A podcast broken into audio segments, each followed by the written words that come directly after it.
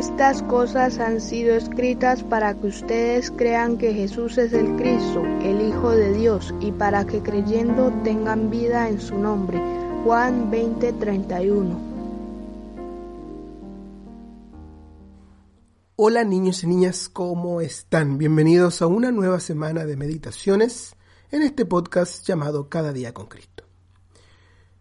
En la historia del día de hoy tenemos a cierto misionero que viajó en una oportunidad a un país en África y a un lugar específicamente donde no había, ya en aquellos años, un lenguaje escrito. Es decir, no había forma de escribir las cosas que las personas hablaban y decían. De manera que para este misionero fue bastante difícil. Tuvo que aprender ciertos fragmentos del dialecto que hablaban los nativos de aquel lugar. Sin embargo, con todo el esfuerzo que él hizo, hubo una palabra que no pudo encontrar y no pudo aprender, pues jamás la escuchó. Pasaron dos años y medio en los cuales él vivió en medio de los nativos y parecía que las personas en aquel lugar no podían entender lo que él les trataba de enseñar. O sea, ellos entendían lo que decía, pero no captaban el mensaje. Para este misionero era fundamental encontrar y aprender la palabra que le faltaba. Una palabra fundamental en el mensaje que les quería transmitir a los nativos de aquel lugar. Una buena noche, se sentó junto al fuego y escuchó a uno de los hombres contar algunas historias de aventuras que había vivido. Una de las historias le llamó peculiarmente la atención. Este hombre le contaba a su compañero de una oportunidad cuando el jefe de la tribu lo había salvado de un león.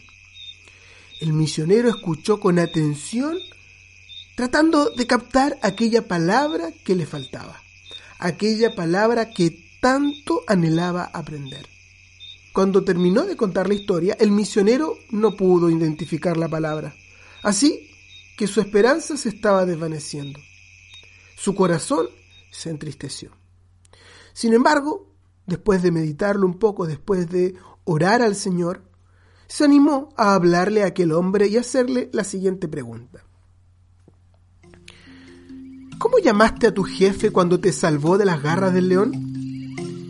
Inmediatamente, el hombre le dijo la palabra que tanto deseaba escuchar. La palabra en aquel dialecto que nosotros conocemos como Salvador.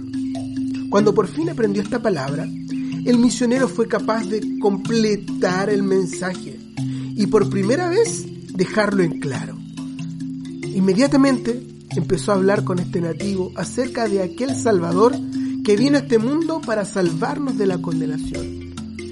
Con un rostro alegre, aquel hombre, aquel nativo le dijo, ¿eso es lo que estuviste tratando de decirnos por tanto tiempo?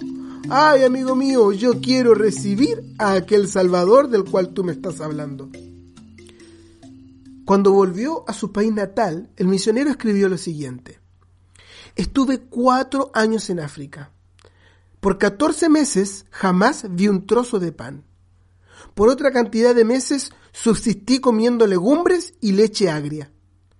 Comí todo tipo de cosas, desde hormigas hasta carne de rinoceronte. Sin embargo, volvería a vivir la misma experiencia tan solo por el gozo que sentí cuando escuché la palabra Salvador en el dialecto de los nativos y la luz que hubo en el rostro de aquel hombre cuando escuchó el mensaje. ¿No es una linda historia?